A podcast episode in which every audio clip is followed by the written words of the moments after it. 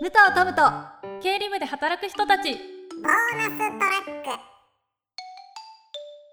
はいということで本編では電卓の知られざる機能がはい明らかになりましたが、はいリカちゃん長いこと知らなかった便利な機能のはいなんかあったりしますか私はあの電卓はもう iPhone にあるやつしか使わないんですけあどー確結構なんか知らなかった機能最近知って、かにはい、これちょっと常識かもしれないんですけど、数字計算した後出るじゃないですか、はそこを長押しすると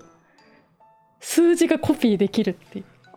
おおあ私は知ってましたえ知ってましただってコピーできそうじゃないですかえいやできると思いますなんか触れないかと思ってたらあそうなんえですねともちゃんも直感でこれコピーできるなでとき思るってと思ってましたすごい電話番号とすかごもいコピーできるじゃないですかああまあ言われてみればそうだからこれもコピーしてましたねそうなんですか。えじゃあちょっともう一個言ってもいいですか。あはい例えばこのさっきあの2回押したら連続でうんうんうん同じ機能できるっていうのあったと思うんですけど、例えば1たす1はって押したら2になって、はいでそれをまたイコール押したら勝手にプラス1がしてああ本当だしてくれるっていう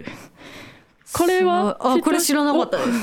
これ最近驚いたことですね。えこれあのさっき私電卓の方で驚いたのが、はいあの例えばじゃあじゃあ56って打った時に、はいこの矢印を押すと、はい1個消えて5になるっていうのをあー初めて知って感動したんですよあ。えそこのれもしかして iPhone ってでもありますかえあるらしいですどうなやっんてやるのかあの横にスライドしたらできると例えば123って打ってすごい知らなかった私知らなかったで全部 C で消してましす、ね、た。全部 C で打ったらどんだけ打ってもねまた打たないとそいうけなだいですかもら全んね部あの6桁の数字とかもはい1個間違えたらい全部消してもう一回打ち直してました。もったいないですよいやねーまだまだ知らないことがたくさんありそうですね。 そうですね